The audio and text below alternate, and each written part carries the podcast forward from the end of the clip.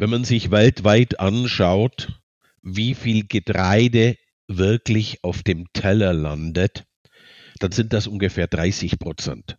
Mhm. 70 Prozent der Produktion von Weizen, von Mais, von Gerste wandert durch irgendwelche Tiermägen.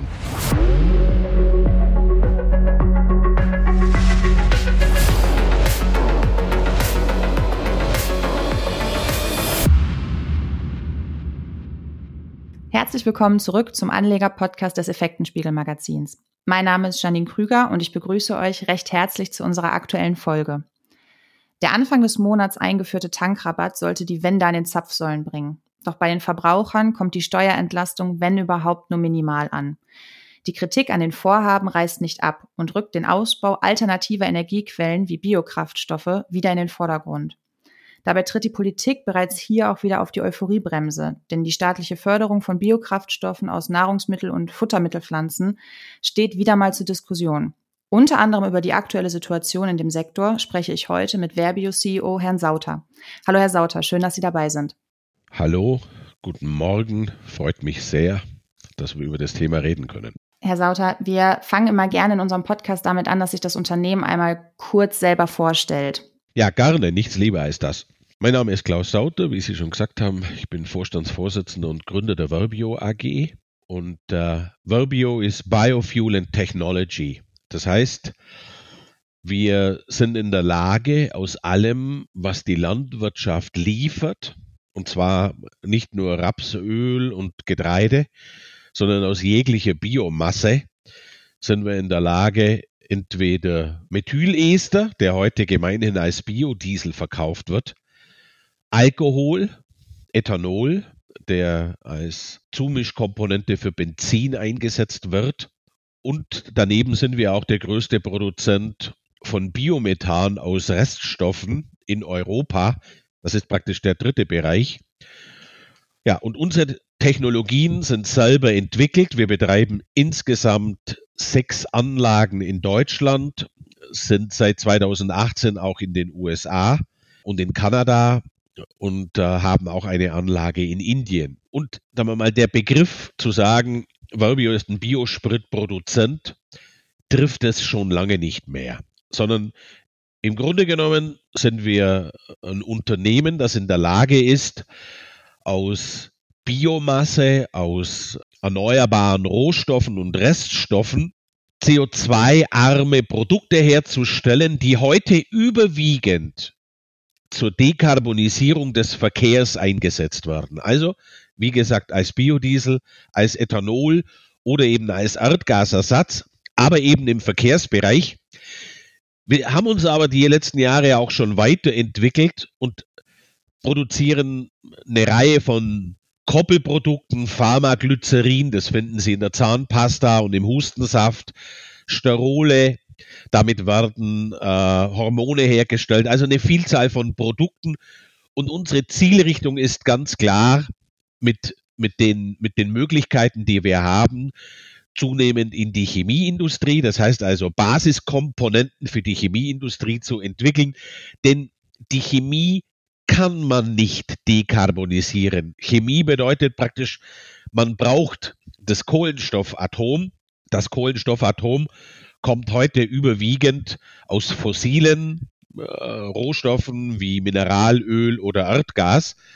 Und da wollen wir eigentlich hin, dass wir praktisch dieses, diesen fossilen Kohlenstoff durch grünen, erneuerbaren Kohlenstoff ersetzen wollen. Das ist jetzt mal so grob der Setup der Verbio.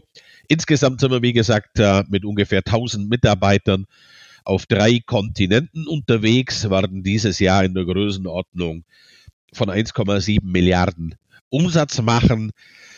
Äh, wir sind ein börsennotiertes Unternehmen in Frankfurt am Prime Standard und ja, wollen massiv wachsen die nächsten Jahre, also den Umsatz vervielfachen.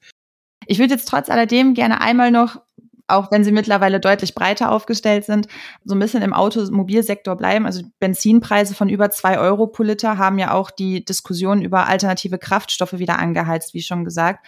Merken Sie hier bereits eine Veränderung der Nachfrage? Ja, also Nein, wir merken da keine Nachfrage, weil die Nachfrage wird ja generiert durch eine gesetzliche Vorgabe mhm. der Bundesregierung, beziehungsweise das ist überall in der Welt dasselbe, gesetzliche Vorgaben, dass die mit dem Einsatz von Diesel und Benzin verbundenen Emissionen, dass die reduziert werden müssen. Und da hat sich jetzt grundsätzlich nichts geändert, also aufgrund der hohen Kraftstoffpreise. Es gibt für 2022 eine konkrete Vorgabe, das heißt, die Treibhausgase müssen um sieben Prozent reduziert werden. Das generiert die Größe des Marktes, das generiert die Nachfrage. Und da hat die augenblickliche Entwicklung der hohen Kraftstoffpreise überhaupt keinen Einfluss. Hm. Und jetzt wird ja bei jedem Umweltaspekt kommt schnell der Begriff Greenwashing ähm, ins Spiel oder auch der Vorwurf des Greenwashings.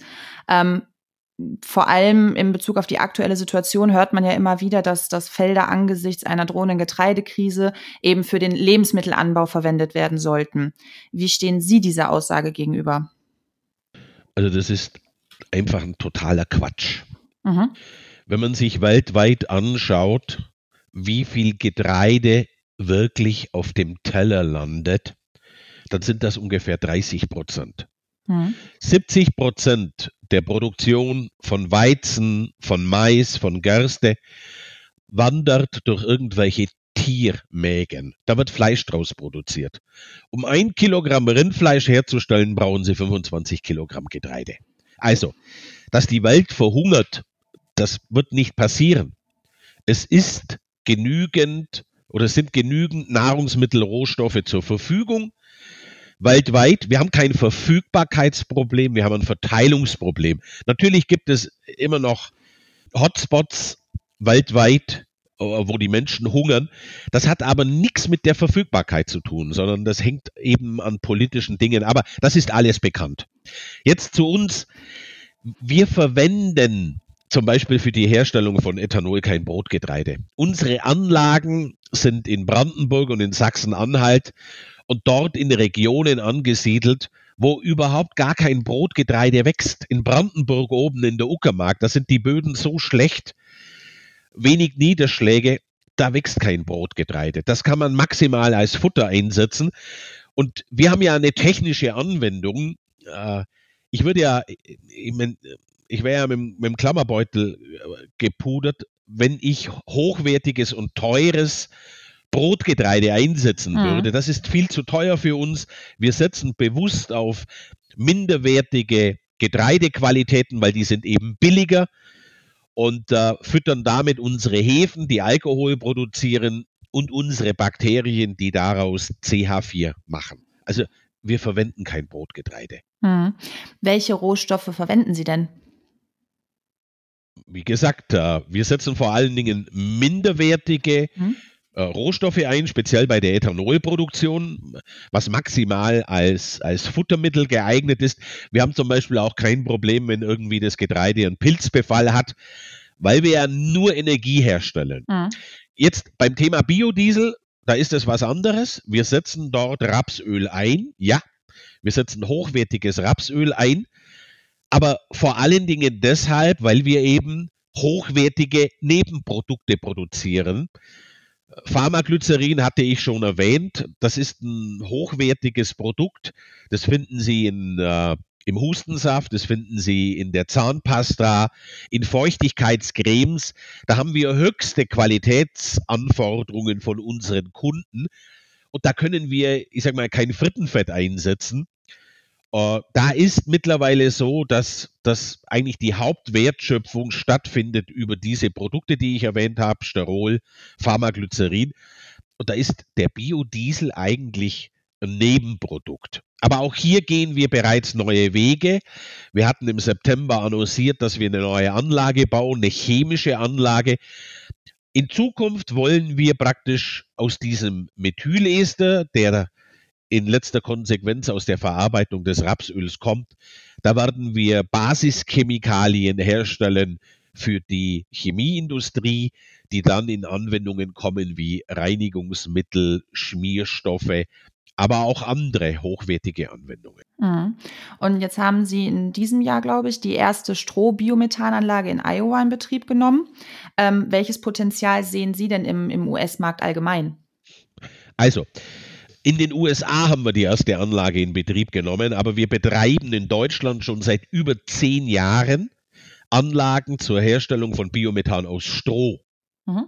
Wir sind in die USA gegangen 2018, weil in Europa, weil in Deutschland nichts vorwärts ging. Mhm. Wir haben eine super Technologie entwickelt, aber der Gesetzgeber hat einfach die Anforderungen zur Dekarbonisierung nicht hochgesetzt. Deshalb sind wir in die USA. Es ist richtig, vor ungefähr sechs Wochen haben wir da die erste Anlage in Betrieb genommen in Iowa. Dort verwenden wir Maisstroh. Ähm, in Indien haben wir eine ähnliche Anlage. Dort verwenden wir Weizenstroh und Reisstroh. Aber speziell zu den USA. Die USA haben sehr ambitionierte Vorgaben für den Einsatz von Reststoffen zur Dekarbonisierung des Verkehrs.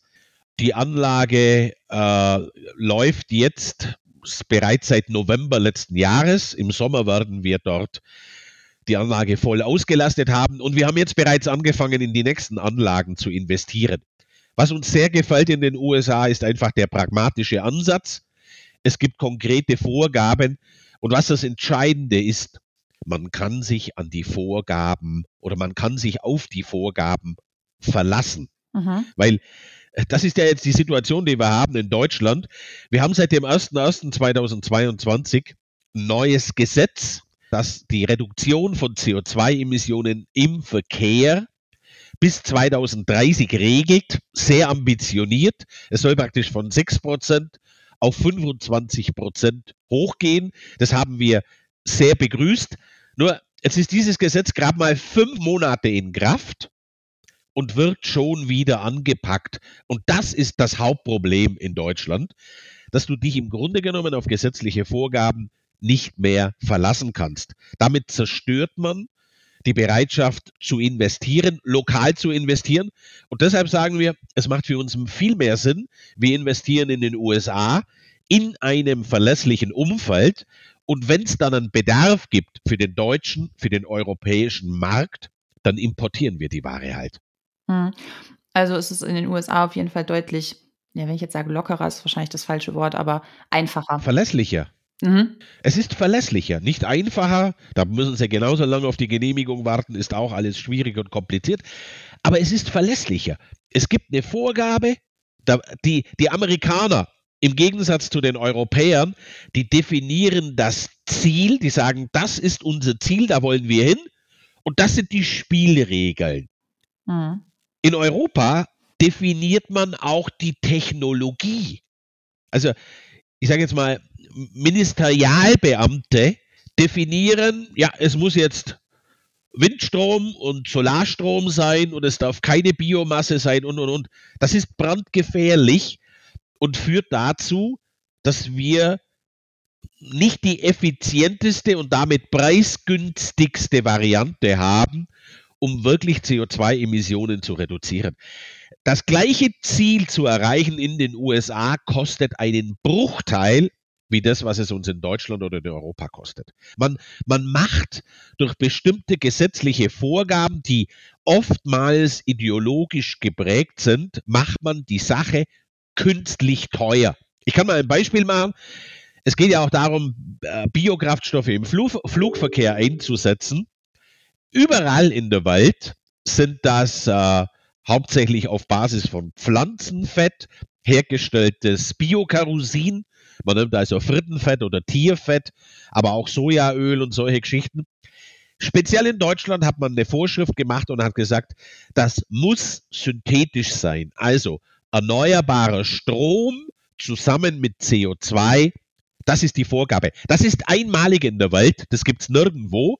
Aber das ist teuer. Das ist richtig teuer. Hm. Also ist auf jeden Fall, ist auch die Wachstumsmöglichkeiten sind auf dem US-Markt auch auf jeden Fall größer. Absolut. Die Wachstums äh, Wachstumsmöglichkeiten sind viel größer. Sieht man schon allein an der Tatsache, der US-Biokraftstoffmarkt ist zehnmal so groß wie der europäische. Mhm. Also das schon mal allein von der Ausgangssituation her. Das reden wir von ganz anderen Volumina. Hm. Ähm, wenn wir jetzt gerade eh schon bei, bei Wachstum und Investitionen sind, könnten Sie unseren Hörerinnen und Hörern einmal noch kurz einen Überblick über Ihre bisherige Geschäftsentwicklung geben? Ja gut, ich habe es vorher schon gesagt, wir werden dieses Jahr rund 1,7 Milliarden ja. Umsatz machen. Das Geschäftsjahr endet in 14 Tagen. Äh, wir haben eine Guidance draußen, dass wir ein EBITDA in der Größenordnung von 430 Millionen erreichen werden. Da gibt es im Moment äh, keine Änderungen. Also ich bin sehr, sehr positiv, dass wir dieses Ziel mit den 430 Millionen, dass wir das zumindest erreichen werden. Und dann geht es ja darum, äh, wie wird der Ausblick nach vorne sein für das neue Geschäftsjahr, also 2022, genau. 2023. Und da kommen wir traditionell mit unserer Guidance äh, im Laufe des ersten Quartals 2022, 2023, also irgendwo im September, werden wir eine Guidance geben. Aber ich bin sehr positiv auf die zukünftige Geschäftsentwicklung. Wie gesagt, wir haben große Wachstumspläne. Wir wollen unseren Umsatz vervielfachen. Wir sind profitabel. Das werden wir auch die nächsten Jahre fortsetzen können. Äh, die, die, die Vorgaben zur Dekarbonisierung weltweit sind sehr ambitioniert. Die Nachfrage nach Biokraftstoffen und speziell nach der Form von Biokraftstoffen, so wie wir die produzieren, äh, ist weltweit sehr hoch und deshalb, ich bin für die nächsten Jahre sehr, sehr bullisch. Glauben Sie denn, ähm, dass sich der vielleicht auch bei Ihnen so ein bisschen der Fokus verändern könnte, eben auf die Chemie anstatt auf den, den Automobil, ich sage mal Automobilsektor? Äh, absolut. Also, aber das, das ist jetzt keine Veränderung, sondern wir sind da schon seit Jahren dran. Also wir haben, wir haben die ersten Forschungsprojekte im Jahr 2015 gestartet. Uh, und wie gesagt, wir sind kein Biospritproduzent, sondern wir verwenden Biomasse aus der Landwirtschaft und das ist einzigartig für die Verbio. Wir sind in der Lage, wirklich von Hühnerkot über Getreidestroh, über jegliche Form von Getreide bis hin zu, jeglichem, zu jeglicher Form von Pflanzenölen, können wir alles verarbeiten. Also alles, was der globale Bauer produziert, können wir verarbeiten. Und daraus stellen wir eben heute diese Biomassemoleküle her. Und heute geht der überwiegende Anteil dieser Moleküle in den Verkehrsbereich, weil dort gibt es eine konkrete gesetzliche Vorgabe. Für die Chemie gibt es ja heute keine Vorgabe zur Dekarbonisierung. Die gibt es ja nicht. Das ja. wird die nächsten Jahre kommen. Darauf bereiten wir jetzt vor. Aber ich bin der festen Überzeugung, dass bereits ein signifikanter Anteil der Moleküle, die heute noch als Biokraftstoff verwendet werden von Verbio, dass der in der zweiten Hälfte der Dekade in die Chemieindustrie geht. Weil wissen Sie, wenn wir bis 2030 55 Prozent der CO2-Emissionen reduziert haben wollen, dann reicht es ja nicht aus, wenn wir ein bisschen die PKWs elektrifizieren und sagen, der Rest des, des Pkw-Verkehrs, der muss um 25 Prozent runter und in der Chemie und in anderen Bereichen machen wir gar nichts. Es muss jetzt auch konkrete Vorgaben geben zur Dekarbonisierung der Chemieindustrie und die erwarten wir für die zweite Hälfte der Dekade. Das klingt auf jeden Fall noch nach deutlich Wachstumspotenzial und nach einem guten Schlusswort, muss ich sagen. Ich danke Ihnen an dieser Stelle, Herr Sauter, für das interessante Gespräch. Alles klar, ich danke Ihnen auch. Hat mir Spaß gemacht. Dann dürfen wir Ihnen weiterhin auf jeden Fall alles Gute wünschen. Und von euch verabschieden wir uns an dieser Stelle ebenfalls und halten euch über das aktuelle Börsengeschehen wie immer auf unserer Homepage effekten-spiegel.com auf dem Laufenden. Ich hoffe, ihr seid auch das nächste Mal wieder dabei. Bis dahin, bleibt gesund.